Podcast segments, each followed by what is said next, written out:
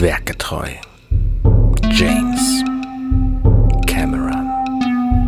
Mit Bastian Schlingelwürfler, Alexander Hoaxmaster Waschkau und Arne Kodnager Huddert. Werketreu James Cameron.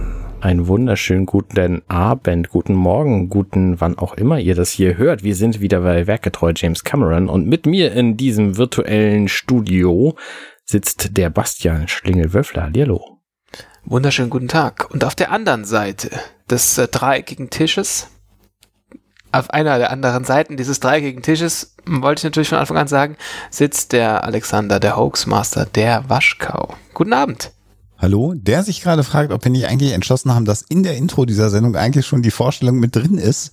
Pass das mal macht auf. aber gar nichts, weil ich an dieser Stelle dann noch einmal den Großmeister dieses Podcastes und den Raubtier-Dompteur, der den Schlingel und den mich versucht im Zaum zu halten, Arne Kotnager Rudderbück begrüßen. Ich glaube, irgendein Verb mu musste ich da noch irgendwo einbauen.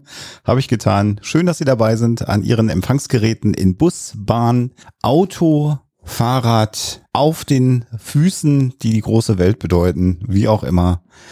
Unterbrecht mich doch bitte, damit ich jetzt einfach Ich liebe einfach, wie dieser Raumkreuzer, der, der äh, das Podcast gerade einfach unaufhaltsam in so ein schwarzes Loch reinsteuert. Gut, ist total gut, ja. mit, mit dem Schild hinten wie bei Spaceballs drauf, We break for nobody. ja, genau. Genau so Ja. läuft es hier gerade. Ähm, wir reden hier übrigens gerade über den äh, James Cameron Film Aliens. Ach was. Ja, doch. Aber bevor wir über den 13. Teil dieses Films reden, reden wir erst nochmal über den 12. Teil. Wir haben nämlich Zuschriften bekommen von unseren fantastischen Höris, Steven und Tobias. Vielen Dank dafür. Steven sagt, danke für den Podcast. Ich habe eine Frage bzw. These zu den Charakteren Burke und Bishop. Ich denke, dass bis zu diesem Zeitpunkt Bishop als der Antagonist aufgebaut wird und es später ein Story-Twist wird, wenn die Enthüllung um Burke herauskommt. Bishop ist ein Androide wie Ash in Teil 1. Er wird uns immer wieder von Ripley negativ dargestellt und er verhält sich sehr kryptisch bei seinen Untersuchungen. Burke hingegen ist scheinbar nett und charismatisch. Er gibt Ripley die Katze zurück und bringt die Neuigkeiten über ihre Tochter und so weiter und gibt sein Wort, dass alles vernichtet werden soll. Würdet ihr das ähnlich sehen oder steht Burke das Wort Wiesel von Anfang an auf der Stirn geschrieben? Ähm, danke, Steven, für diesen Kommentar. Gute Frage. Ich finde ja tatsächlich, dass dieses der Böse ist böse und also das ist ja so ein Hin- und Her-Ding. Ne? Man kann ja quasi, wenn der Böse so tut, als sei er böse und aber wirklich gut ist, dann kennen wir das Schema. Und wenn aber der Böse so tut, als sei er böse und wir denken, dass er gut ist, dann ist er aber in Wirklichkeit böse. Das Schema kennen wir aber auch schon. Wenn also der Böse so tut, als sei er gut, wir denken, er ist böse, aber in Wirklichkeit ist er wieder gut, also, ne, ich meine, man kann dieses Spiel beliebig oft hin und her spielen. Und ich weiß nicht, ich, ich denke, es liegt so ein bisschen an dem Zeitpunkt, wann dieser Film erschienen ist, wie oft dieses Spiel schon gespielt wurde. Deswegen war das den Leuten vielleicht einfach nicht so klar. Ich habe bis hierhin das Gefühl tatsächlich, dass Bishop zu kurz kommt, um der Böse des Films zu sein. Also mich hast du verloren, so vor, weiß ich nicht, zwei Minuten. Aber ja, Gut.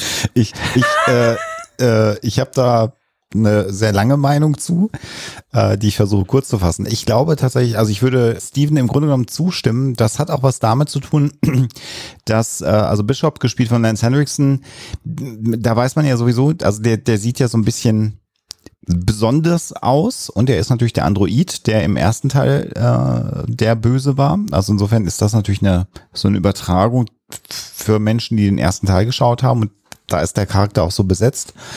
Bei ähm, Burke ist das Ding, dass Paul Reiser ja eher als komödiantischer Schauspieler zu der Zeit bekannt war und eher leichte Rollen gespielt hat. Das heißt, im Grunde genommen äh, sind die vom Casting eigentlich entgegengesetzt besetzt worden. Also dass ein, ein Schauspieler, der zu dem Zeitpunkt recht bekannt, aber eher so im Comedy-Genre und als light-hearted Character eigentlich immer besetzt war, mit Paul Reiser sich als der Bösewicht herausstellt und der nennen wir es mal düster, also der, der oder der, sehr markante Lance Henriksen äh, dann im Film später der Gute äh, ist, entgegen der Erwartung, die man ja nun von Androiden äh, hat in der Reihe, würde ich schon zustimmen, dass, dass, dass man damit spielt und natürlich auch das, was du sagst, äh, Arne, äh, halt immer das Spiel, wir bauen jemanden so auf, aber hier ist es, glaube ich, auch durch das Casting aus der damaligen Zeit und dem, was man über die Schauspieler wusste, glaube ich, ein Stück weit auch noch bedingt. Ja. Ja, ich weiß nicht, ich finde, also ich finde, Ripley hackt ein bisschen zu sehr auf Bishop rum, als dass ich tatsächlich glauben wollen würde, dass er der Böse ist. Weil das wäre einfach hm. zu offensichtlich. Von daher, ja. Der, der nette Typ, der tatsächlich in Wirklichkeit böse ist, ist einfach die wahrscheinlichere Variante. Jedenfalls haben wir noch einen Kommentar bekommen von Tobias, der sagt, Achtung, ich habe nicht viel Inhaltliches beizutragen. Äh, toller Podcast, herzlichen Dank, macht weiter. Extra für Schlingel habe ich drei Milliliter zusätzlich durch den Vape gezogen, schöne Blaubeerkäsekuchenwolken in die Gegend gepustet. Liebe Grüße und Schüsseldorf, Tobias. Es ist der, jetzt der große Nachteil, wenn man so Aufnahmen mit großem zeitlichen Versatz macht, weil mir die komplette, der komplette Kontext dafür fehlt. Ähm, aber ey, Prost Mahlzeit und ja. Naja, Vapen, bist du dafür oder dagegen? Ja, dagegen. Ach so, ja dann. Also wenn ich die Wahl hätte zwischen einer echten Zigarette und Vapen, würde ich Vapen nehmen. Aber wenn ich die Wahl hätte zwischen äh, ne Blaubeerkäsekuchen und Blaubeerkäsekuchen Vapen, würde ich natürlich den Blaubeerkäsekuchen nehmen. Also wenn ich die Wahl hätte zwischen Blaubeerkäsekuchen und Welpen, dann würde ich mich wahrscheinlich für die Welpen entscheiden. Die sind einfach niedlicher und da kann man dann einen Hund großziehen. Das ist auch cool. Ja, aber weil wenn du genug Käsekuchen isst, dann musst du ja nichts großziehen. Dann kannst du dich ja selber großziehen. Das stimmt, ja. In die Breite. Breit ziehen. Ja, oder breit. Ne? Das ist ja auch eine Frage, ob du liegst. Dann bist du auch größer, wenn du dicker bist. Ja, lieber Tobias, vielen Dank für deine Zuschrift. Wir freuen uns immer sehr über Zuschriften, liebe Leute. Schickt uns äh, mehr. Am besten welche, die sich explizit auf einzelne Wörter dieser Episode beziehen. Dann wissen wir genau ja. Bescheid nächstes Mal, was wir, was wir verpasst haben. Habe ich erzählt, ja, dass nebenan in der Küche so ein Berg Waffeln liegt, die ich mit dieser Tefal, wie heißt das Ding? Waffen. Snack. Snack Collection. Snack Collection, die uns ja dann jemand geschenkt hat, nachdem ich die auf die Wishlist gesetzt habe, nachdem du mir gesagt hast, wie geil das ist, und zack, ja. ist da jetzt ein Stapel Waffeln. Wie komme ich drauf? Gut. Ach, Blaubeerkuchen. Also, ja. Hm, Waffeln. Nice. Sehr lecker. Und die sind richtig schön knusprig. Das ist schon ein geiles Ding einfach, diese Snack Collection. Ja, ja, die ist einfach sehr, sehr gut. Ich mache mir da auch äh, die mit äh, ganz kurze, aber wir schweifen ja gerne mal ab. Accidental also, Food Podcasts. Grüß, diese, diese, dieses äh, Sandwich, also wir haben den Einsatz für Pfannkuchen. Kennst du den? Mhm. Diese runden Dinger? Den, ich habe ihn nicht den, den mit für so Poffertiers oder für normal große Pfannkuchen? Für normal, äh, für zwei normal große Pfannkuchen sozusagen, okay. für so Breakfast Pfannkuchen. Und was da perfekt reinpasst, sind diese Toasties, die es ja gibt. Mhm. Jetzt kann ich mir mhm. mittags Vollkorn-Toasties schön mit Söschen und ein bisschen Röstzwiebeln und ein bisschen Käse und dann lege ich die in diese in dieses Ding rein und mache mir damit quasi Sandwich-Toasties mit Käse über. Äh, super lecker. Das, Weil die Toasties ja auch ein bisschen dicker sind mhm. und so. Das ist der ist nicht so blöd. Ja. Aber vielen Dank nochmal an den Spender der Slack Collection oder die Spenderin, ich weiß es gar nicht. Slack, Slack Collection. Slack Connection? Slack, Slack Connection ist, äh, oh Gott. Mir ist der Vanillinzucker zu Nase gestiegen. Ja, zu Kopf. Entschuldigung. Das wird immer besser hier. So, vielleicht reden wir mal über dieses Film. Also, liebe Leute. Wo waren wir denn? Bei welchem? Titanic, ne? Äh, ja, ja, genau, Titanic. Äh, sie waren gerade untergegangen also quasi am Anfang des Films. Da, wo Schlingel immer in den Film reinkommt. Also die ersten zwei Stunden ist Schlingel ja weg. Also ich meine, das, das Niveau so. Ja. Ja. Okay. Ich sammle mich jetzt und dann. Also, wir erinnern uns, es war alles ziemlich durcheinander gegangen letztes Mal. Ähm, es haben nicht so viele Leute überlebt bei diesem ganzen Flugzeugabsturz und so. Dann sind sie zurück in der Kommandozentrale und dann ähm, machen sie erstmal alles dicht und äh, versuchen gegenseitig sich irgendwie Mut zuzusprechen und Dinge zu finden, die sie tun können. Das war das Letzte, was wir gehört haben. Jetzt The Conclusion des ganzen Films. genau, also Bishop ist ja wieder abgezittert in, ins, ins Labor. Das war ja auch wieder so eine Interaktion, wo dann Ripley sagt, ja, machen Sie das mal, hauen Sie mal ab. Die nächste Szene, die wir sehen, ist so eine Szene, wo ich also erstmal noch so ein Außenschuss dieser Anlage, die ich wiederum immer noch, wenn ich sie jetzt sehe, spannend finde, weil es natürlich irgendwie 80er Jahre ist, äh, aber die Technologie mich immer noch ein bisschen überzeugt, weil sie, sie beugen sich über so einen großen Projektionstisch, mhm. der in Bleu beleuchtet ist, was ja auch bei mir sofort die Assoziation von Blaupausen eben auch weckt. Ich meine, das ist ja auch genau das, was sie, was sie machen wollen. Ja. Und was sie da im Grunde genommen haben, ist ein Tisch, auf dem sie ja computeranimierte Blaupausen dieser, dieser äh, Anlage sich anschauen können. Und ich finde es halt ganz witzig, dass Ripley so einen riesen Joystick dabei noch in der Hand hat, um das ganze Ding zu bedienen. Ja. Also da merkt man cool. natürlich, dass damals so Touch-Technologie vielleicht jetzt noch nicht so auf dem Schirm war, aber im Grunde genommen so dieses Konzept eines großen Tisches, um sich so architektonische Pläne anzuschauen. Also es haut mich halt nicht raus, so wirklich. Also der Joystick, da Mhm. schmunzel ich mal, aber so im Großen und Ganzen finde ich es nach wie vor sehr believable, was ich da, was ich da sehe und es holt mich auch mit meinem heutigen technischen Wissen noch ab, die Szene. Das finde ich, wieder gut gelungen, ist gut gemacht. Ja. Also sie mussten es ja an der Stelle auch so machen, weil in dem Moment, wo sie jetzt, wenn sie jetzt hingegangen wären, sie hätten, man hätte sich natürlich denken können, naja, in der Zukunft, wie wird das wohl sein? Da wird man wahrscheinlich irgendein, könnte man direkt auf diesen Bildschirm fassen und mit dem Inhalt interagieren. Hätte sich ja jemand ausdenken können. Aber in dem Moment, wo du natürlich in der Zeit, wo dieser Film auf die, ins, äh, nicht auf den Markt, ins Kino kommt, wenn du ähm, mit di- dieses, dieses Paradigma, da toucht jemand drauf und das macht ja hier jemand. Also hier berührt ja, ich weiß gar nicht mehr, wie er heißt, äh, jemand, dank, ah, wollte ich gerade sagen, weil ich kenne mich ja mit Namen einfach sehr gut aus. Ähm, Hudson berührt diesen, diesen Screen und zeigt da irgendwie drauf. Und da würde natürlich bei einem Touch-Interface irgendwas passieren. Das bedeutet, in der Zeit hätte man aber erklären müssen, dass du per Hand mit diesem Gerät interagieren kannst. Aber ein Joystick, der halt wie so ein Amiga oder whatever funktioniert, da war natürlich allen Menschen im Kino oder auf der vor der VHS klar, was hier gerade passiert. Und äh, ähm, deswegen funktioniert natürlich die, die Darstellung der Zukunft an der Stelle eigentlich nicht anders, ohne da- dass sie, dass sie größere Erklärung braucht. ja. Und es ist so ein bisschen äh, im Grunde genommen das, was wir, was damals auch äh, bekannt war, was heute kein Schwein mehr kennt, nämlich Mikrofisch, also die Mikrofilme, Mhm.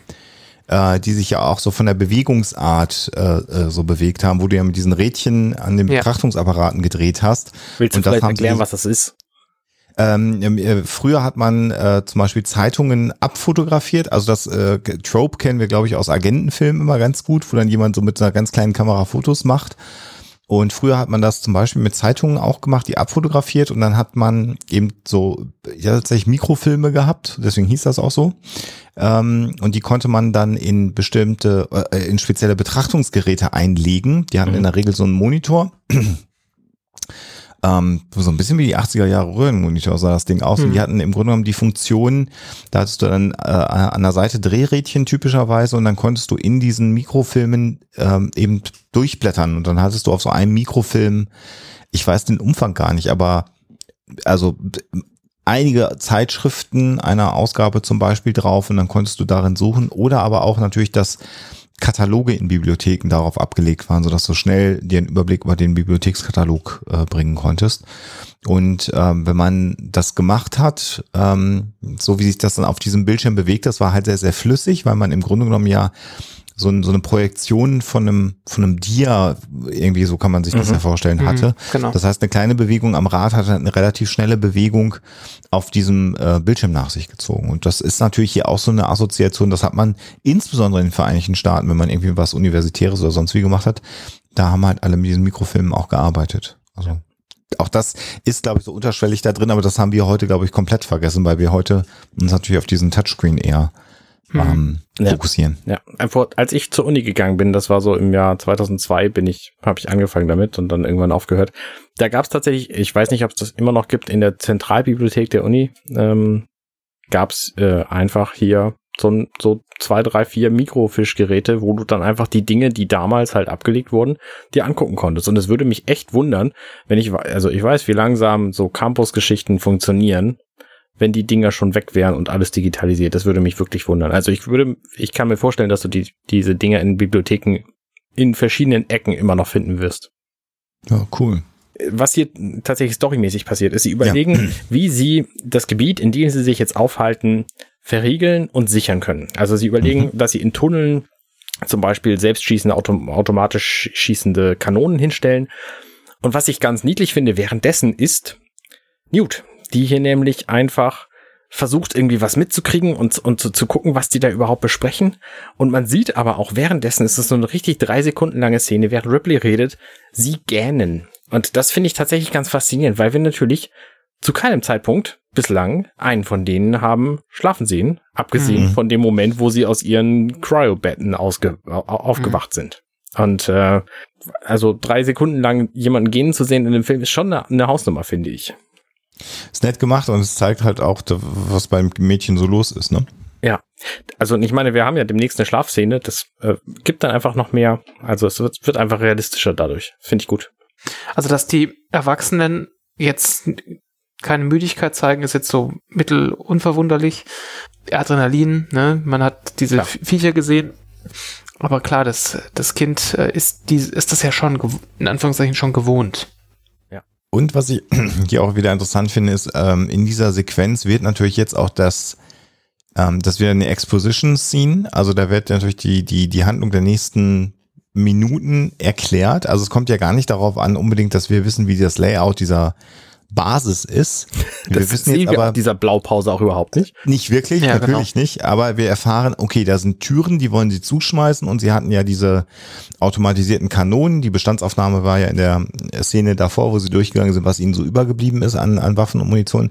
Und da wird jetzt einfach festgelegt, was passiert. Und jetzt kann im Grunde genommen wieder in so einer Montage, die wir jetzt ja gleich sehen, mhm. äh, das einfach vonstatten gehen. Und wir wissen jetzt auch wieder, was passiert. Also das heißt, der Zuschauer ist sofort wieder mitgenommen und es muss jetzt nicht mehr, während sie agieren, agieren, erklärt werden, was sie machen, sondern das ist wieder verbunden. Das zeigt wieder, finde ich, das Talent von Cameron, gutes Storytelling zu machen und diese, diese Notwendigkeit, dem Zuschauer zu erklären, der Zuschauerin, äh, was jetzt passiert, das verbindet er hier einfach immer wunderbar mit, mit instanten Sequenzen und das ist für die paar Sekunden ja interessant, wenn da so ein Plan sich bewegt und alle drumherum stehen.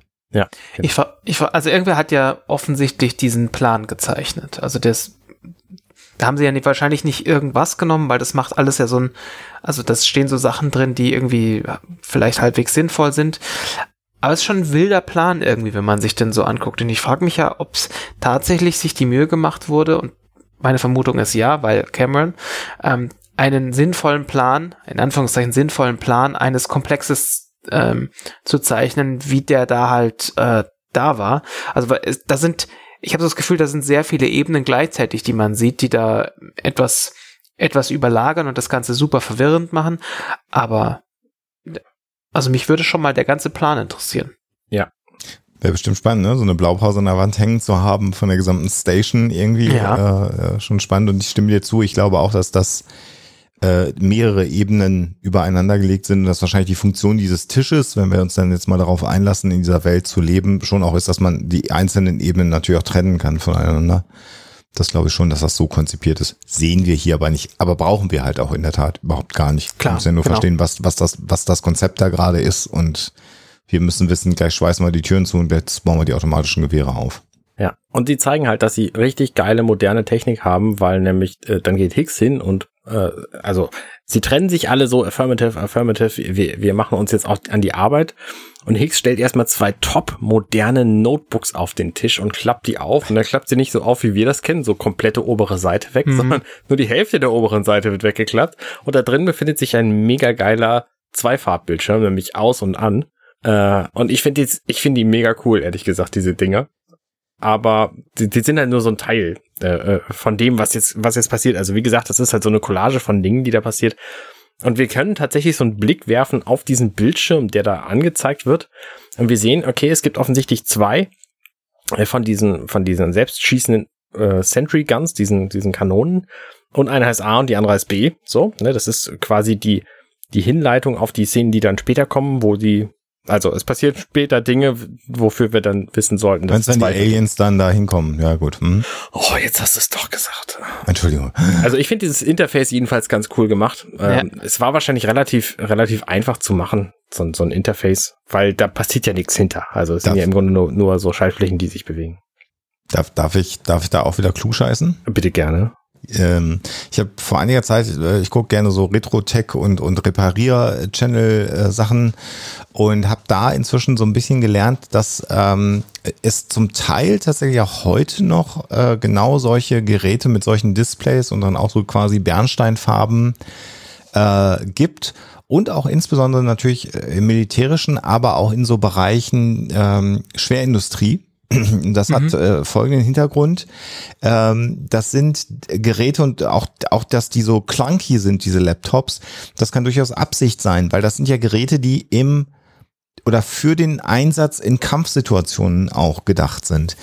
Ähm, ich habe so ein Ding mal gesehen, äh, so, ein, so, so ein Messcomputer, wie der zum Beispiel auf so einer Bohrinsel in, zum Einsatz kommt. Und der war halt stoßsicher, wasserfest, das war halt auch so ein riesen Klotz und da war halt ein 486er drin mit einem eingebauten Bernstein-Display, einer proprietären Software, die auch nicht viel können musste, aber das lange unzuverlässig und bloß nicht störanfällig. Mhm. Und darauf war das Ding gebaut.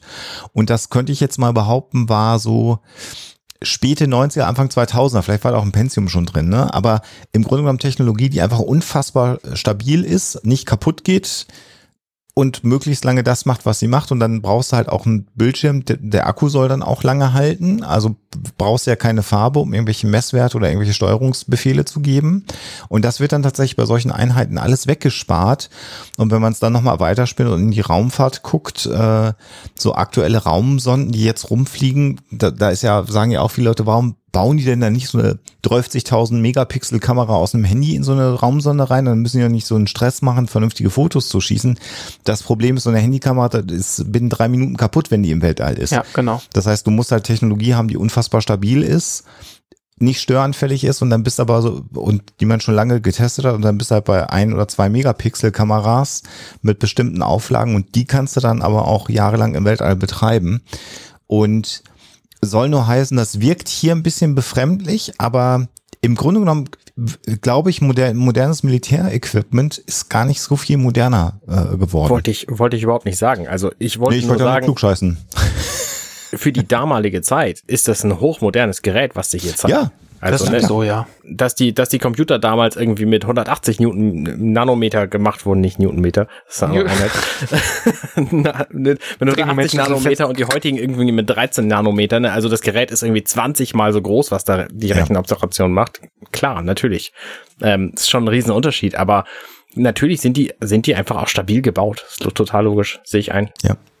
Und äh, auch, also soll, soll nur heißen, das hab, da, äh, du hast das so angesprochen, dann habe ich einen Moment drüber nachgedacht und dann ist mir eingefallen, nee, eigentlich würden die wahrscheinlich auch heute noch fast genauso, genauso bauen. Da würdest halt Ja. auch kein MacBook Air mit hinnehmen in, in Nee, Kriegseinsatz. auf gar keinen Fall ein Apple-Gerät, weil die Apple-Geräte, die sind auch einfach mal gar nicht mal so gut, weil die sind möglichst schmal und möglichst klein und ich habe jetzt hier ein 2016er Notebook neben mir liegen. Das ist einfach das Bildschirmkabel kaputt gerissen, weil das zu oft gebogen wurde. Also eine Technologie, die für, für coole Leute ist, ist einfach nicht immer für stabile Leute. So. kannst, du, kannst du nicht mit in den Krieg in Hamburg gehen. Kannst du nicht, Vergessen. nee, würde ich auch nicht, wür- nee. Äh, was auch ein geiles, geiles Feature ist, ist einfach so ein, so ein XLR-Stecker. Den kannst du nämlich Mhm. auch mal eben in so eine Sentry Gun reinstecken und dann kannst du quasi das Mikrofonsignal, was wir hier abgreifen, direkt in die Sentry Gun rein und dann, also, das nächste Bild, was wir sehen, ist so ein dicker Audiostecker, quasi so ein XLR. Weiß ich nicht, ob der drei oder fünfpolig ist. Siebenpolig, weiß ich nicht.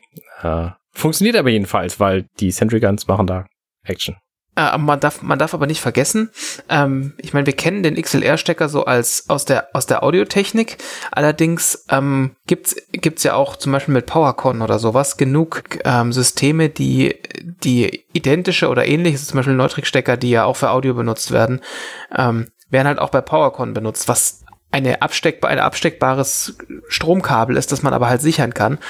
Und deswegen halte ich es jetzt gar nicht so für unwahrscheinlich, dass das da jemand nimmt. Und was man natürlich beim, bei die, gerade bei den XLR-Steckern mit so einer, mit so einer Klick-Neutrik-Buchse sehen muss, die klicken halt einfach sehr schön. Ne? Die, Ja. die, da rastet, da rastet optisch etwas schön ein. Es gibt einen Ton dazu. Also klar kannst du natürlich im Film immer einen Ton dazu erfinden, aber musst du tatsächlich nicht, weil jeder weiß, dass es das gibt. Das, also wahrscheinlich, es, es klickt schön und du weißt halt in dem Moment, wo es klickt, das ist eine feste Verbindung, die halt nicht wieder aufgeht. Das ist alles nett. Ja, und diese PowerCon, zu der ich übrigens neulich gegangen bin, war ein ziemlich geiles Event.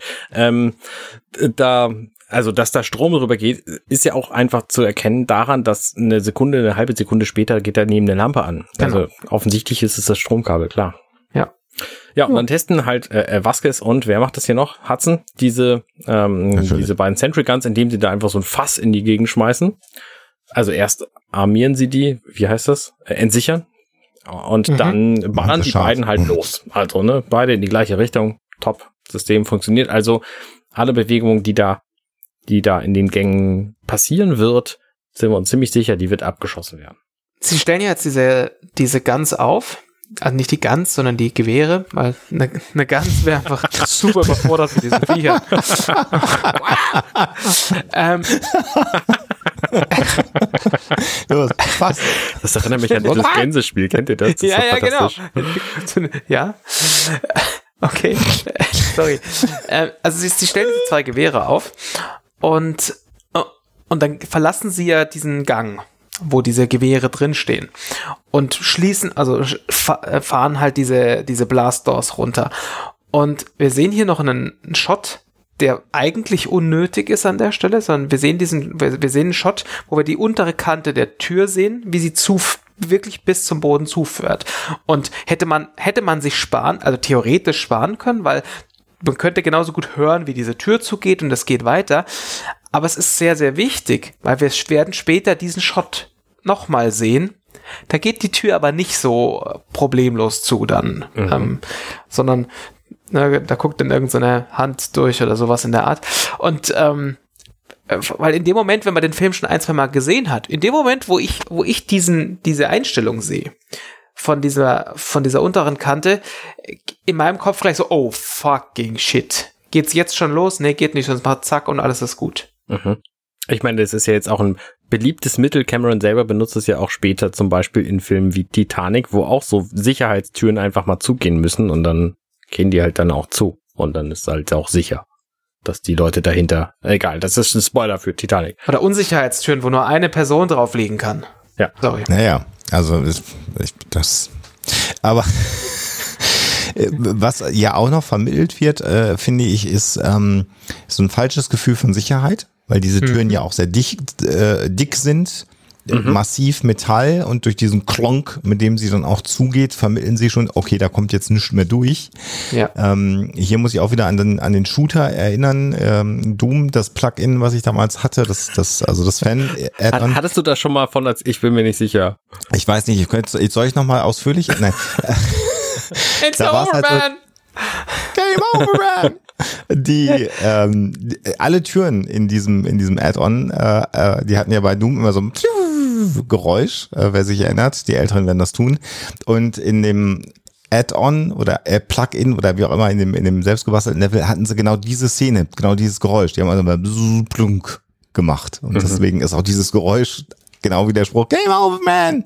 bei mir einfach drin, weil du einfach in den 30 Level, die das hat, halt bei jeder Tür dieses, genau dieses Geräusch, was wir gerade gehört haben, gehört hast. Ja. Interessiert keinen Menschen, aber ich dachte, ich erzähl's mal. Ja, Ich hoffe ja sehr, dass es da draußen Leute geben wird, die sich dann so sagen, pass mal auf, Challenge, ich höre jetzt alle Folgen äh, Werketreu James Cameron über Aliens hintereinander und jedes Mal, wenn der Hoaxmaster von diesem Shooter spricht, äh, stelle ich mir einfach äh, irgendwie einen Longdrink rein. Einfach, weiß ich nicht, nach zwei Stunden im Koma. Äh, Bringen die Menschen nicht auf die Ideen, weil wir, ich, ich sage nochmal, A, Alkohol ist schädlich und B, ich hafte nicht für Menschen, die dann während dieses Podcastes versterben an einer Alkoholvergiftung. Ich, äh, ich entsage da jeglicher Haftung und kann nur sagen, Alkohol nicht gut. ja, ja, ich glaube, das würde man nicht überleben. Möglicherweise nicht, aber ich habe eine Challenge. Äh, Ihr könnt ja mal versuchen, diesen Podcast am Stück zu hören und währenddessen zu versuchen, Doom inklusive dieses Mods einfach zu installieren und zu starten. Das wäre schon die Herausforderung genug. Und finde ich. wenn, wenn ihr das beides findet, weil ich finde hier nach meinem Umzug nach Arschkirchen einfach gar nichts mehr wieder in meinen Kartons, wenn ihr das findet äh, und, und mir nochmal sagt, ähm, ähm, Alien, ähm, wie, wie ist denn der Begriff, nicht Plugin, nicht Add-on, wie hieß der, wie nennt man das denn? Mod. Mod. Mod. Ah, danke schön. Das Alien-Mod für Doom. Wenn ihr das auftreiben könnt und mir nochmal auch eine Anleitung organisiert, wie ich mir das zusammenbastel, weil mir fehlt die Zeit, liebe Hörix. Ich würde es sehr feiern. Hörix, ist der aus Gallien? Ja, Dachte mal, ich mach so wie du, Arne. Ja, aber ist danke. nicht schlecht, liebe, aber ja. liebe HörerInnen. So. Höris, ich finde immer, also ja, wie auch immer, jedenfalls, ich finde den nächsten Shot sehr cool, nach diesem Schließen. Da sehen wir nämlich einfach in so einem Panning-Shot zuerst, wie Burke, dem wir ja auch überhaupt gar nichts zutrauen an können, ehrlich gesagt. Und Newt, der wir vielleicht ein bisschen was zutrauen, aber die auch einfach nicht so wahnsinnig hilfreich sein könnte in dieser Situation, wie die beide einfach Vorräte, ne, so EPA, also so, so Bundeswehrzeug, ähm, äh, Nahrung halt irgendwie hier in diesen, in diesen Bereich schaffen, wo die sich gerade alle aufhalten wollen. Also die stellen sich jetzt auf eine Belagerung ein und die Kamera pannt dann so, also die, wie heißt das auf Deutsch? Schwenkt. Wie heißt es auf Bayerisch, Schlinge? Ah ja, also wenn die da so da, darüber pennt. Die, die, die schwängelt da also so rüber. Der Söder würde darüber Pan sorgen. Ja, ähm, zu Hicks Herr und, äh, und Ripley nämlich, die da so eine Tür verschweißen. Also, ne, die Tür ist dann auch sicher, ganz sicher zu. Und Ripley hat dann einen Papierplan in der Hand. Ja, Erstaunlicherweise. ja. Warum auch immer. Und dann gibt ihr. weil der ähm, Bildschirm so schwer ist. Das ist die Anleitung Wahrscheinlich. Ja. für diese Uhr. Und Hicks gibt ihr dann. Äh, ist das Hicks? Ja, ist Hicks. Nicht Hudson, ist Hicks. Hicks gibt ihr dann quasi die Uhr von Michael Knight. Ähm, den Com-Link. Äh, die Älteren werden sich erinnern. Uhr? Nein, Ah. das ist natürlich völliger Unsinn. Das wäre so gut. Aber Es ist im Grunde, wie, Ich wie, den die, Kumpel. Und dann springt er durch die Glastür durch.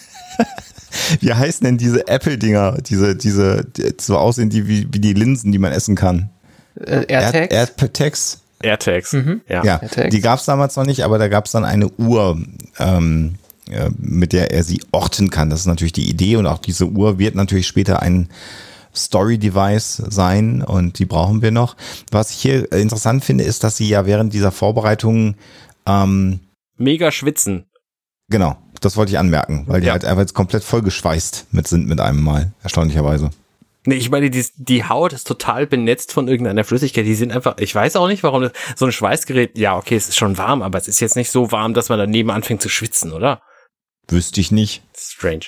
Nee, also würde ich, würde ich auch sagen, das ist eher nicht so. Ähm, ist aber vielleicht auch so eine, mm, also die beiden, da ist ja auch so eine gewisse Intimität zwischen den beiden, weil die auch dann so sehr dicht beieinander stehen und dann ist auch von der Kameraeinstellung kommen sich auch die Gesichter sehr nahe. Vielleicht soll das auch so eine gewisse heiße Nähe bedeuten. Ja, das kann auf jeden Fall sein. Dann sehen wir noch mal so einen schönen Außenshot, so einen ganz kurzen Moment nur, wo wir sehen, das Ding ist tatsächlich von außen zu. Ne? Die Fenster, die wir von außen immer gesehen haben, die sind jetzt einfach geschlossen. Also diese, ne, wir erinnern uns ja an diese Sonnen, Sonnenblenden, die dann runtergefahren wurden. Mhm. Ähm, ist halt jetzt zu. Und danach sehen wir dieselben Sentry Guns, die aber hier andere Sentry Guns sein sollen. Also diese Guns, ne? Die, diese, Hm, ja, ja. die Mit dem steht dann halt Ja. quakend Die rum. automa automatisierten Gänse. Genau. Ja. Äh, in einem anderen Gangsystem. Ja, ne, Also das vorher war halt sehr eng und nur in eine Richtung und dies hier guckt in zwei Richtungen so und wir sehen immer, ähm, wir haben jetzt hier neue Waffen, nämlich die Waffen C und D. Also es gibt offenbar mehr als die beiden, so. Ja, wir haben vorhin ja auch mal im Hintergrund mehr als diese zwei Screens gesehen. Aber wir haben nur die zwei Notebooks gesehen. Nein, nein, wir haben mehr gesehen. Es gab einen Shot, wo Da man waren im Hintergrund noch mehr sieht. Also Okay, alles klar. Ja, Ja. dann äh, war mir das einfach ent entgegangen. Überwachungsmonitore. Ja, und diese, diese beiden Waffen, die gucken jetzt halt hier so in zwei Gänge und statt das eine in den einen und die andere in den anderen Gang guckt, äh, schwenken die auch so hin und her da immer in diesen Gängen und ich weiß nicht, also die sehen für mich so aus, als würde die eine die andere abschießen, wenn sie in die falsche Richtung guckt und anfängt zu schießen. Die haben sicher so Friendly Fire Modus. Das, das Es- wird sein. Smart Gun und so, wir hatten es ja. Ja, eben. Es ist, ist lustig, weil ich habe das jetzt mit Augen, mit 2022er Augen gesehen. Ähm, Also ich habe die, hab ich hier einbauen lassen. Und Cool. Nicht die, die, die Szene ist ja relativ dunkel. Die Und Zähne jetzt siehst du die Zähne, ja. Also Ich hätte gute Augen, aber die Zähne sind einfach. Ne. Ja, aber jetzt war bei so einer Zahnbürstenfirma, aber das ist einfach die das Zähne durch. sind relativ dunkel. Ja, Kinder in 2022 kann es auf die Zähne nichts mehr geben. Einfach dunkel. aber die Augen sind gut.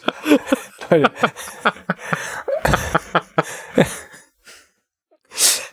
ähm. Wow.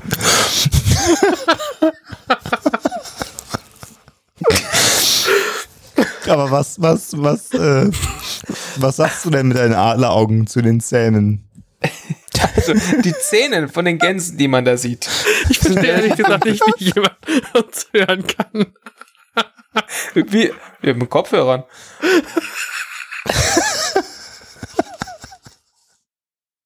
Ich weiß auch nicht, was die beiden jetzt haben.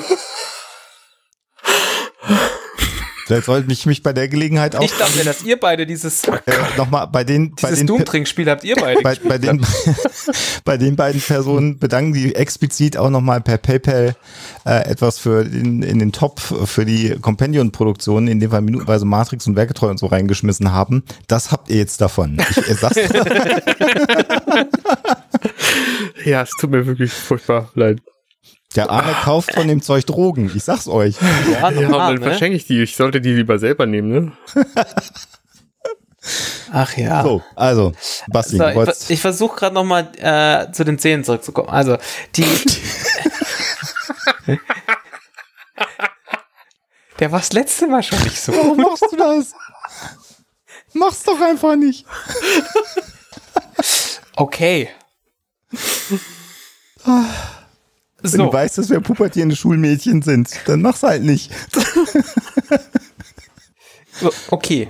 Ich, gebe mir jetzt Mühe. Also, wir schauen uns die zwei Gewehre an, die da in diesem Gang stehen. Und ähm, das ganze Bild ist relativ dunkel.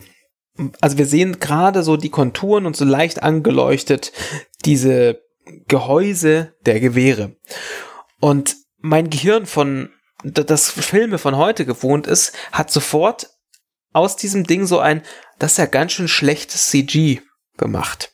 Weil man gerade so, äh, gerade so die Echt? Konturen erkennen konnte und ich dachte mir erst so, also vielleicht lag das, liegt auch am Display hier, weil das dann auch noch zusätzlich so, so glossy alles ist und ich dachte erst, boah, das ist ja schon diese, diese gleichförmige Bewegung, alles ein bisschen seltsam und dann drehst du die Helligkeit ein bisschen hoch und siehst so mehr Details von dem ganzen Ding und dann ist halt plötzlich klar, da ist halt nix CG, sondern das ist halt, ne, das sind einfach diese Kameras, wo sie vorne halt einfach so ein Rohr dran gesteckt haben, auf so einem automatischen Schwenkarm. Also es sehen, sehen tatsächlich einfach aus wie so Kamerabodies ähm, von den von so großen äh, Filmkameras und äh, mit eingesteckten Powercon und so weiter und so fort. Das Kabel bewegt sich, ist alles echt. Das ist also sind echte Animatronics, die da also Animatronics Anführungszeichen, ähm, die da gebaut wurden. Ähm, und vielleicht sind es tatsächlich einfach nur ähm, Kam also motorisierte Kamerastative, die dafür benutzt wurden. Also du siehst ja hinten sogar ein Ding, wo du durchgucken kannst. Also möglicherweise wurden da wirklich Cams, die da irgendwo rumstanden, ähm, ein bisschen gemoddet, ein paar Buchstaben draufgeschrieben und plötzlich hast du halt automatische Schnellfeuergewehre. Also mir ist gerade nochmal aufgefallen, wie unfassbar düster dieser Film in Wirklichkeit ist. Ja, weil ja. ich gucke den nämlich auch mit erhöhtem Gamma hier auf meinem Ja. Rechner. Äh, Mhm. Kann das auch nur empfehlen, weil dann sieht man auch die Dinge, die man eigentlich sehen Ja. sollte. Diese Waffen, ich habe zuerst überhaupt nicht verstanden, worauf du hinaus wolltest, aber tatsächlich, wenn man die im Original sieht, dann ist da quasi dieser diese komplette Szene ist einfach nur schwarz. Also Ja, du siehst genau. halt im Vordergrund nur so so Konturen von Waffen und erkennst auch kaum, dass da irgendwie C und D draufsteht. Also es ist wirklich Ja.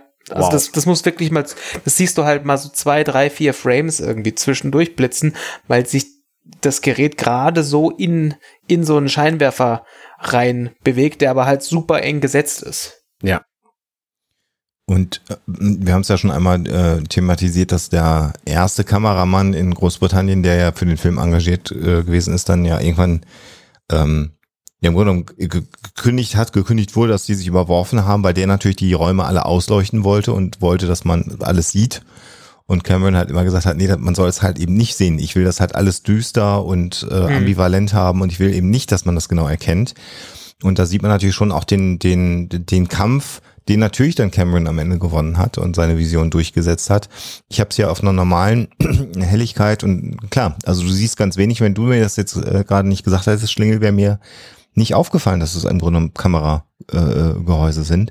Ich habe, also weil du im Dunkeln halt siehst, da, da Ja, ja. schwenken jetzt diese Waffen und die haben ja noch diese grünen Lichtpunkte hinten, also nach dem Motto, wir sind angeschaltet. Mhm.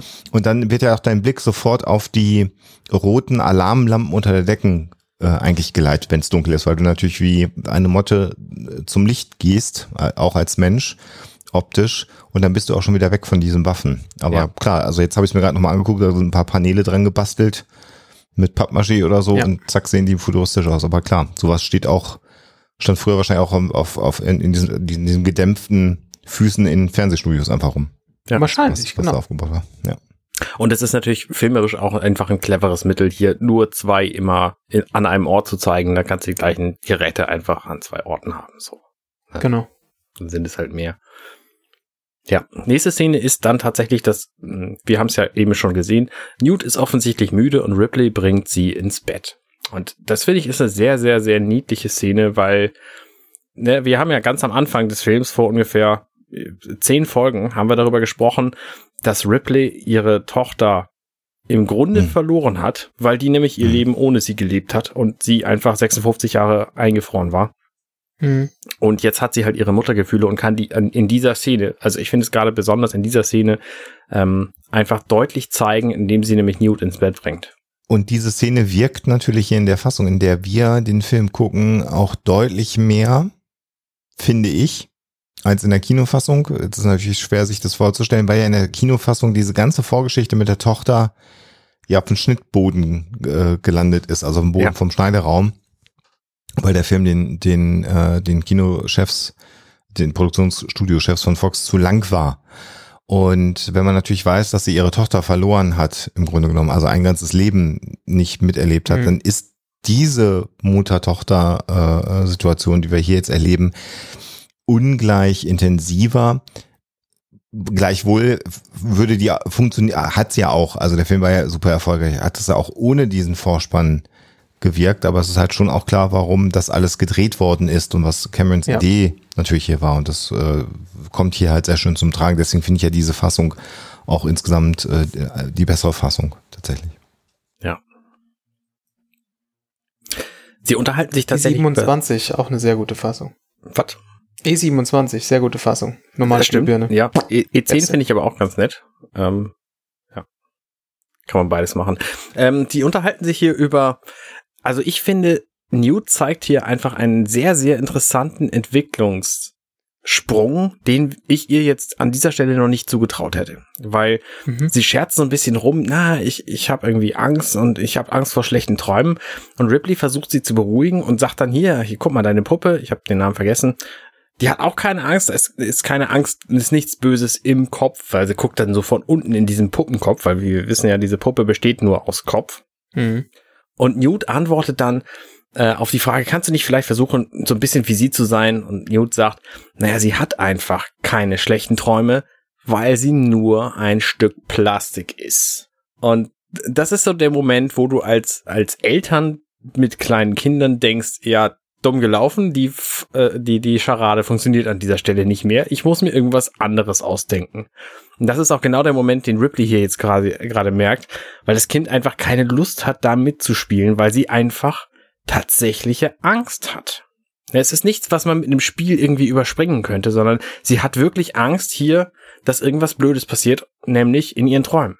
Du hast ja, ist jetzt ja nicht weiter verwunderlich, weil du hast bei Newt natürlich dieses ganze, diese, diese ganze lange Zyklus, wo du als Kind Kind bist und un, unbedarft spielen kannst und, und so weiter und so fort, das hat sie ja übersprungen. Also das, Ja. da, mu das, da musste sie ja hinter sich lassen durch die, die Situation, in der sie halt seit x Zeiteinheiten war und sich halt vor diesen Monstern verstecken musste.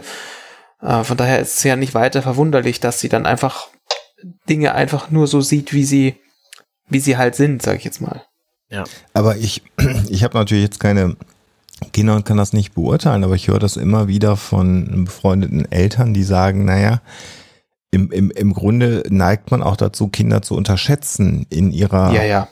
in ihrer, wie soll ich sagen, realistischen Wahrnehmung ihrer Welt und, und dieses, dieses Gefühl, Kinder durch, wie soll ich sagen, nicht Unwahrheit, aber durch eine, durch eine, den Versuch, eine geschönte Realität ihnen zu geben, äh, dass das häufig äh, einfach auch heute, wo Kinder viel weiter sind, als, als das früher der Fall war, dass häufig von den Kindern genau wie hier durchbrochen wird. Die sagen, naja, aber es ist doch eigentlich so und so. Also, Ähm, In meiner Erfahrung ist es aber tatsächlich anders. Ich unterschätze meine Kinder dahingehend, glaube ich, weniger, sondern wir wissen beide in diesem Moment, also in, in einem Moment wie diesem hier, wissen wir beide, das ist ein Spiel. Also das, was ich hier erzähle, ist ein Spiel und das, was Ja. sie mir erzählt, ist auch ein Spiel. Also ne, wenn sie sagt, sie hat Angst vom, vom Träumen oder so, dann erzähle ich ihr halt irgendeine Quatschgeschichte und sie weiß, ich, ich meine das nicht ernst. Mhm. Und ich habe sie einfach lieb und sie soll sich jetzt an was anderes gewöhnen. So. Also das mhm. traue ich ihr mhm. durchaus zu. Und ich glaube, das ist genau der Moment, wo Newt hier einfach zeigt, nein, das ist, das ist einfach noch eine Ebene, eine Ebene härter als Spiel. Verstehe, also da will sie dann nicht in dem Moment nicht, will nicht, mitmachen, genau. weil sie sagt, nee, eigentlich, ja. ja, okay, okay, okay, ja, dann okay. Mhm. Ja, also in, in keinem Moment hat, glaube ich, Ripley gedacht, hier, Newt weiß, dass das irgendwie, also weiß nicht, dass das eine Puppe ist, sondern hält die für echt. Das, das äh, mhm. kann ich mir nicht vorstellen, sondern sie will einfach diesen Moment das Spiel nicht mitspielen, sondern da ausbrechen und hat einfach echte Angst. Und das ist, ein, ist ich finde, es ist eine sehr, sehr plausible Eltern-Kind-Szene hier. Wenn die jetzt ja auch keine, keine Eltern sind, so. Finde dann aber auch halt den Umgang von Ripley mit dieser Aussage halt dann auch großartig, nicht? Weil sie in dem Moment dann auch sagt, right, I'm sorry oder okay, ja. alles klar. Also äh, nicht dann noch sagt, ja, aber, sondern tatsächlich dann auch versteht, okay, Newt ist hier weiter oder, oder nicht gewillt, sich einlullen zu lassen zu ihrem eigenen Wohl. Vielleicht ja. kann man es ja so formulieren. Ja. Und dann akzeptiert sie das aber auch und geht sozusagen da wieder auf Augenhöhe mit ihr. Das finde ich halt dann auch sehr, sehr. Genau. Das ist aber auch aus meiner Erfahrung genau das, was du dann einfach machen musst. Ne? Also du musst Natürlich weißt du es einfach besser, so es gibt keine Monster unter dem Bett. Ne, wir sind nicht in mhm. irgendeinem CG-Film, wo es dann tatsächlich doch Monster unter dem Bett gibt. Es gibt einfach keine Monster unter dem Bett. So. Und du musst es dann auf einer anderen Ebene versuchen, das Kind einfach zu beruhigen, auf, auf äh, und, und dazu zu bringen, an was anderes zu denken und schlafen zu können. Und ich finde das ganz nett, sie schiebt dann hier so einen Wayland Yutani Heizlüfter einfach näher an sie mhm. ran. Der ist, das ist schick schwarz und so. Ich würde mir den selber auch hinstellen. Nicht, dass ich besonders positive Meinungen über Heizlüfter hätte, aber ich finde das Gerät sehr schick. Das hat schon einen sehr, sehr charakteristischen Charme der Zeit, ja. den wir da sehen. Und den weiterführenden Dialog finde ich halt dann auch nochmal super, nicht? Also weil dann ja Newt sagt, äh, warum sagen man den Kindern, dass es keine Monster gibt? Äh, die gibt's doch nun mal. Mhm. Und ich finde das dann, weil ja dieser Bruch schon einmal stattgefunden hat. Also Ripley weiß jetzt ja, dass sie jetzt nicht lullen soll finde ich es ganz spannend, wie sie sagt, naja, die meiste Zeit stimmt das schon. Ja. Und dann finde ich es auch sehr, sehr interessant, wie dann ja Newt nochmal nachfragt und dann darauf kommt, ob jetzt in ihrer Mutter auch ein Alien gewachsen ist, weil sie das natürlich mitbekommen hat, mhm. was da passiert ist mit den Kolonisten. Und dann, auch das finde ich spannend, sagt, aber im Grunde genommen ist es doch auch genauso, wie Menschen auf die Welt kommen. Die wachsen doch auch in einem anderen Menschen. Äh, und Ripley dann sagt, naja, aber das ist dann schon auch anders.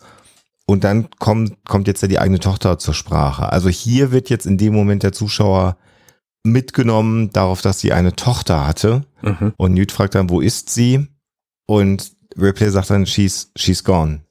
Ja. Nicht? Also da ist dann der Moment, wo der Zuschauer es auch versteht. Das heißt, es ist natürlich geschickt gemacht und man kann natürlich den Schnitt verstehen, dass man ihn hätte machen wollen. Aber es ist halt hier ein bisschen schwächer ja. als mit der Vorgeschichte. Ja. Mhm. Vor allen Dingen erfahren wir aus dieser Szene von Ripley und Newt auch nicht, was mit der Tochter eigentlich passiert ja, ist. es hätte ja genau. sein können, dass sie einfach, bevor Ripley im ersten Film irgendwas hatte, tatsächlich eine Tochter hatte, die, was weiß ich, im Alter von zwei Monaten gestorben ist oder so. Aber so war es ja nicht, sondern die ist einfach alt geworden und ja. hat ihr Leben ohne sie gelebt. Und das ist natürlich eine ganz andere Nummer von bitter. Und das erfahren wir natürlich nicht ohne die geschnittene Szene. Von daher ja. schade, dass wir sie in der Kinofassung nicht hatten. Und hier wird dann das MacGuffin weitergereicht, denn äh, Ripley gibt ihr jetzt äh, die, die, die AirTag-Uhr, sage ich jetzt mal, also den Locator Watch.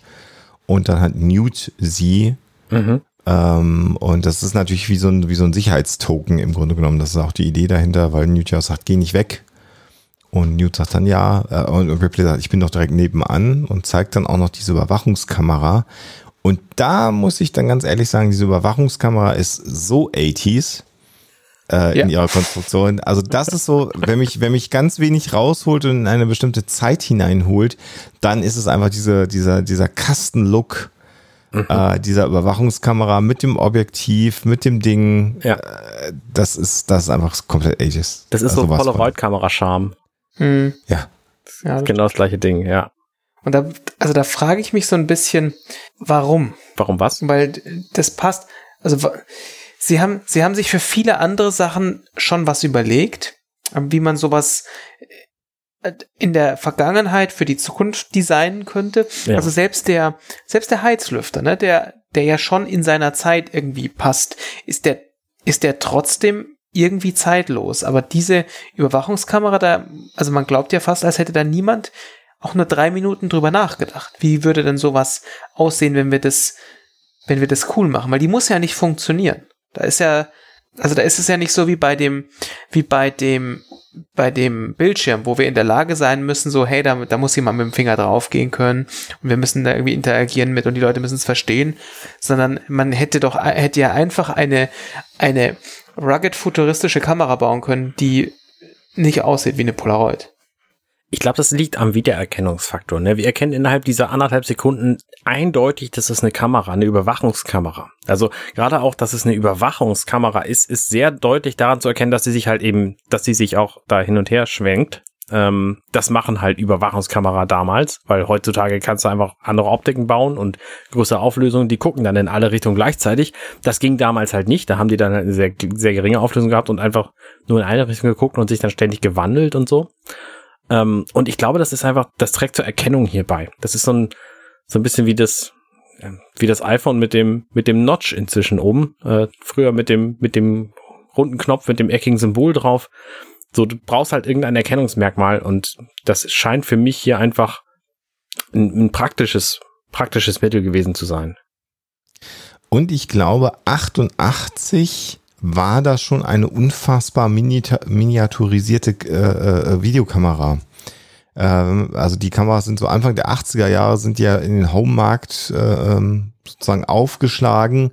Und wenn wir uns mal dran erinnern, dass ähm, bei Back to the Future der 85 spielt, dieser kleine JVC Camcorder, äh, ja auch wirklich ein, ein, heißer Scheiß gewesen ist. Ne? Dieses rote Ding, wo die Kassette hinten auch drin war und mhm. auch äh, man das direkt am Fernseher anschließen konnte.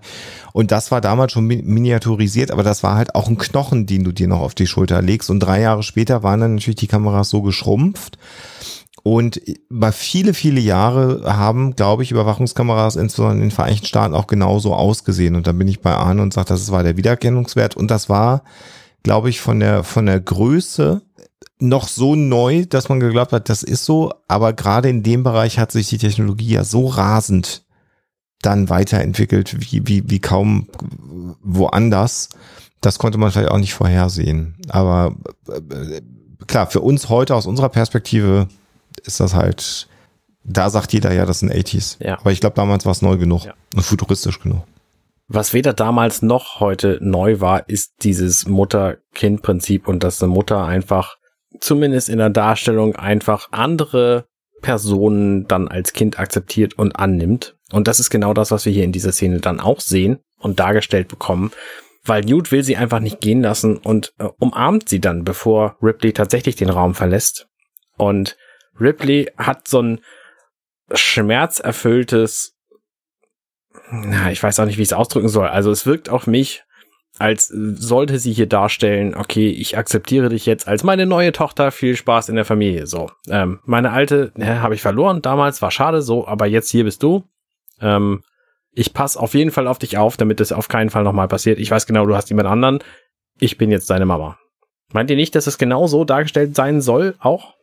Ich, ja, also es soll was transportiert werden. Ich glaube, dass das, was du als schmerzvollen Gesichtsausdruck äh, gerade benannt hast, ist für mich eher so Ausdruck dessen, dass genau diese Situation eine der Situationen ist, derer sich Ripley geraubt, beraubt fühlt. Und in dem Moment, wo sie diesen intimen Moment mit einem kleinen Mädchen hat, wird ihr nochmal bewusst, was sie in ihrem Leben alles verloren hat. Denn mhm. so wie der Film ja konstruiert ist, hat sie genau diese, diese Abende nicht mit ihrer eigenen Tochter gehabt. Und hat sie jetzt, äh, vielleicht müssen wir da auch nochmal ganz kurz auf den gesprochenen Text eingehen, äh, weil sie sagt, ich bin da, ich passe auf dich auf und sagt, ich gebe dir mein Ehren dort, uh, cross my heart and hope to die im Englischen. Also ne, bekreuzige mich und, und uh, ansonsten soll ich sterben, durch Tod umfallen, wenn, wenn ich mein Wort nicht halte. Und in dieser Situation, dass, dass Newt ihr diesen, diesen Schwur auch abnimmt, and hope to die, und darauf, das wird dann ja auch nochmal wiederholt, und dann die Tochter in den Arm zu nehmen, äh, ich glaube, das weckt in, in Ripley ganz viel, was sie verloren hat. Und ich weiß nicht, ist es auch ein Moment, wo sie sagt, vielleicht kommen wir hier auch gar nicht raus. Und die Gewissheit, wenn ich mein Wort nicht halte, dann sind wir auch tot. Also nicht, Mhm. also wenn Mhm. was schief läuft, dann, dann sind wir auch wirklich tot, weil wie, sonst kommen wir hier nicht raus. Ich glaube, das alles, das alles zusammen. Und dann bin ich aber bei dir, Arne, natürlich auch der Wunsch zu sagen, ja, also jetzt habe ich dann eine Tochter wieder, ja, schon. Ne? Also nicht Adoption jetzt ja äh, Brief und Siegel, sondern eher so dieses, dieses Ding, das jetzt zumindest in diesem kurzen einen Moment zu haben, was man ihr ja gestohlen hat im Grunde genommen Ja. in ihrem Leben. So vielleicht. Und natürlich auch ein ganz wichtiges Plot-Element ist, dass dieses Armband jetzt quasi den Besitzer wechselt. Das heißt, Ripley Mhm. kann nicht mehr nachverfolgt werden und Newt aber Genau. schon. Genau. Und damit verlassen wir diese Szene und diese Folge, weil wir haben einfach inzwischen genug geredet. Wir haben jetzt ungefähr hm, sechs Minuten besprochen. Das reicht auch für heute, finde ich. Ja, und, und Schlingel ist ja auch schon seit einer Stunde nicht mehr da und ist Genau. schlafen gegangen. Das Ja. haben die Hörer ja nicht mehr gekriegt, aber Wir haben nur gesehen, Genau, wie er das- umgekippt ist. In Wirklichkeit äh, habe ich alles das jetzt vom Voraus aufgenommen und Arne schneidet das auch noch rein. Ja, das machen wir eigentlich seit Monaten so, das kriegt nur gar keiner mit. ja, Ja. das ist richtig. Eigentlich sollte Schlingel jetzt eigentlich noch was gesagt haben auf der Tonspur, aber vielleicht kannst du da ja aus anderen Episoden noch was. Ich habe das leider, ähm, das ist im Schnitt leider verloren gegangen. Das hat der Schnitt Aber- nicht perfekt gelöst. Gut, wir können ja vielleicht auch noch Drei. irgendwelche Gäste aus Minutenweise reinschneiden jetzt einfach. Das merkt auch keiner. Die sich verabschieden. Ach ja. Ja, wir verabschieden uns. Das, also mir hat sehr viel Genau. Freude gemacht mit euch beiden. Ich hoffe, es hat den HörerInnen, den Höris, du machst das ja nicht mit dem X, du machst es mit dem S. Äh, jetzt habe ich es auch wieder gerafft, äh, lieber Arne, Sehr gerne. äh, auch ein bisschen gefallen. Und ähm, ja, ich fand das, ich, ich fand mich gut heute, aber ich finde mich ja eigentlich immer gut. Ist gut. Ich habe mich heute wieder währenddessen so ein bisschen im Studieren von von ähm, Podcastern. von Podcastern und äh, von äh, von Einzelbildern dieses dieses Films äh, ähm, und äh, schlecht gezogenen Fokus und so weiter äh, verloren. Ähm, das ist immer so ein bisschen schwierig, wenn man sich dann so länger Stand Standbilder von einem Film anguckt, den man schon ein paar Mal gesehen hat und dann doch mal sieht, ah ja, jetzt äh, mit dem hochgedrehten Gamma äh, fällt einem doch noch mal was auf. Aber Mhm. ich glaube, niemand zieht groß, zieht groß ähm, Mehrwert daraus, wenn wir jetzt sowas sagen, naja, guck mal, aber da liegt der Fokus jetzt bei Ripley auf dem Ohr und nicht auf dem Auge. Der Fokuspuller. Aber es könnte ja amüsant sein.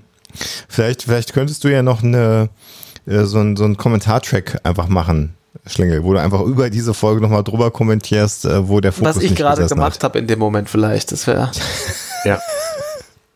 Ja, während ich über diesen Fokus rede, habe ich gerade den linken Finger in der Nase, tief. Ach ja. Ja. Gut. Äh, damit auch äh, verlassen wir euch. Und äh, wir freuen uns, wie gesagt, immer über Zuschriften. Schreibt uns bitte. Schreibt uns. Schreibt uns. Definitiv. Schreibt doch. Schreibt doch. Vielen Dank. Eins, drei. Drei. Drei. Ciao, ciao. Gute Nacht. Hey, ich bin Arne und das war Werketreu James Cameron. Wenn euch dieser Podcast gefällt, dann unterstützt mich doch ein wenig. Ich schneide, produziere und hoste diesen und weitere Podcasts wie auch andere Projekte im Netz. Informationen, wie ihr mich unterstützen könnt, findet ihr auf companion.net.